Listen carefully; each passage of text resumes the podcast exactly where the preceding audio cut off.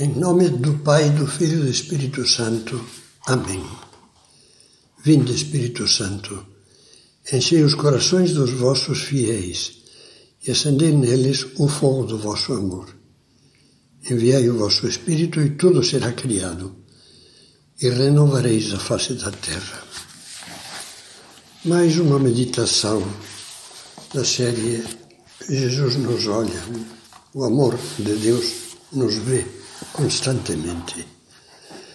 Contemplemos agora duas cenas da vida de Cristo que se complementam.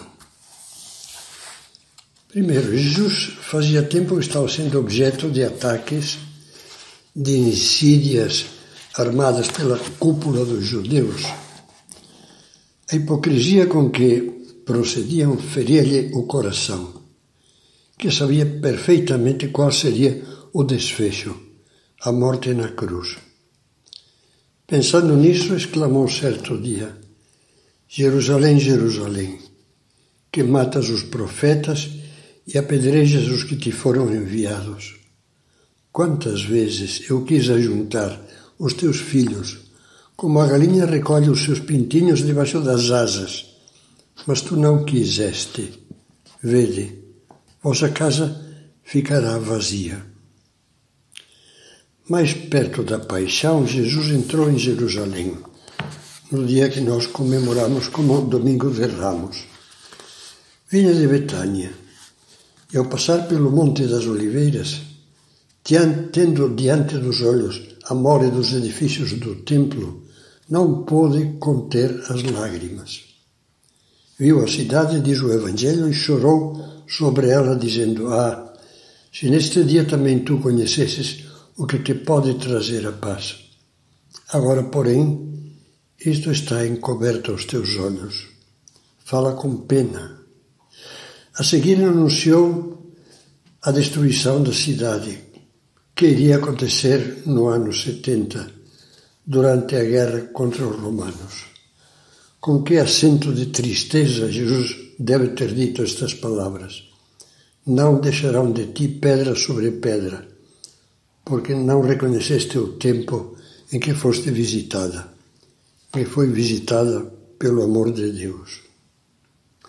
São cenas da vida de Cristo, mas se abrirmos os ouvidos da alma, talvez percebamos que Ele está nos falando também a nós. Eu quis, mas tu não quiseste. Eu quis.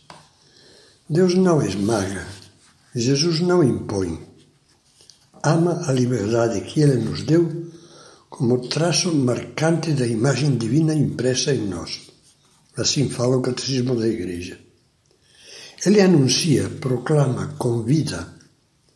Se alguém quiser vir após mim, se queres entrar na vida, se alguém ouvir a minha voz e me abrir a porta, ele não força, mas bate a porta da nossa liberdade oferecendo as duas sendas que conduzem à vida eterna: a senda da verdade e a senda do bem. E tu não quiseste. Infelizmente, o não foi muitas vezes a nossa resposta. Na parábola dos convidados às bodas, Jesus apresenta um retrato do nosso não querer. Alguém deu um grande banquete e convidou a muitas pessoas. Na hora do banquete, mandou seu servo dizer aos convidados: Vinde, tudo está pronto. Deus te diz e me diz a mim: tudo está pronto.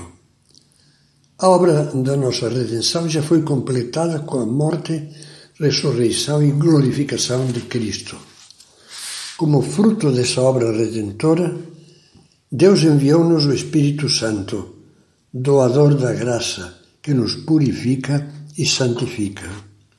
Sim, certamente Deus já nos deu tudo e continua e continua a dar-se por nós na Eucaristia, no dom e nos dons do Espírito Santo, que é o amor divino em pessoa.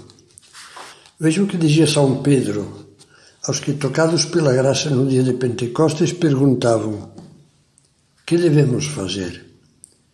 Pedro respondeu: Convertei-vos e cada um de vós seja batizado em nome de Jesus Cristo para pedir o perdão dos vossos pecados e recebereis o dom do Espírito Santo.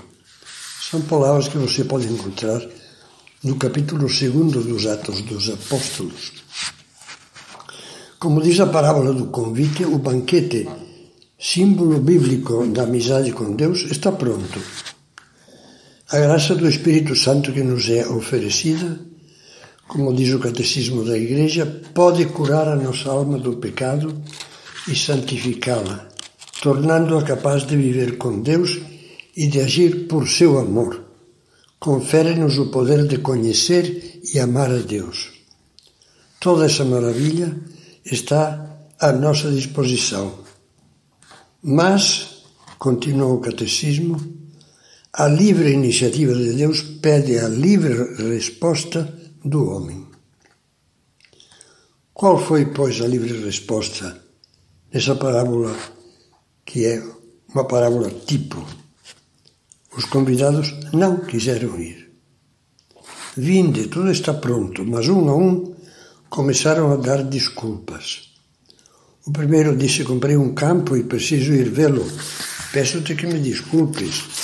Um outro explicou: Comprei cinco juntas de bois e vou experimentá-las. Peço que me desculpes. Um terceiro justificou: Acabo de me casar e por isso não posso ir. Ninguém pronunciou um não rude e grosseiro. Todos enfeitaram o não com desculpas mais ou menos potáveis. Será que não é isso que fazemos com Deus? Sabe como termina esta parábola? Eu vos digo, é Jesus quem fala, nenhum daqueles que foram convidados provará do meu banquete. Esta é a explicação das lágrimas que rolaram pela face de Cristo. Quantas vezes eu quis e tu não quiseste? E nós? Não vamos querer, pelo menos, abrir um pouco mais a alma a Deus? Reconhecer que não quisemos levar a sério a fé para não nos comprometermos, que o nosso não prévio às exigências do ideal cristão foi falta de caráter, medo. Reconhecemos que a nossa ignorância religiosa está sutilmente ligada ao desejo de que Deus não interfira, não me atrapalhe, não me roube a liberdade.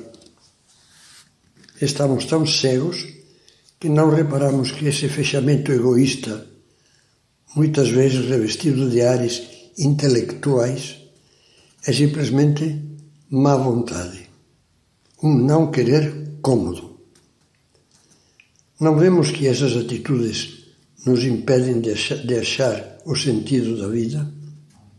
Como ecoam diante dessas negativas as palavras de Jesus? A tua casa ficará vazia, porque não conheceste o tempo em que Deus te visitou. É necessário examinar com um mínimo de sinceridade a nossa consciência. Ter a coragem de chamar desculpa ao que é mera desculpa, de chamar covardia ao que é covardia, de chamar medo da verdade ao que é medo da verdade, de chamar mentira ao que é mentira. Se o fizermos assim, iniciaremos uma nova vida.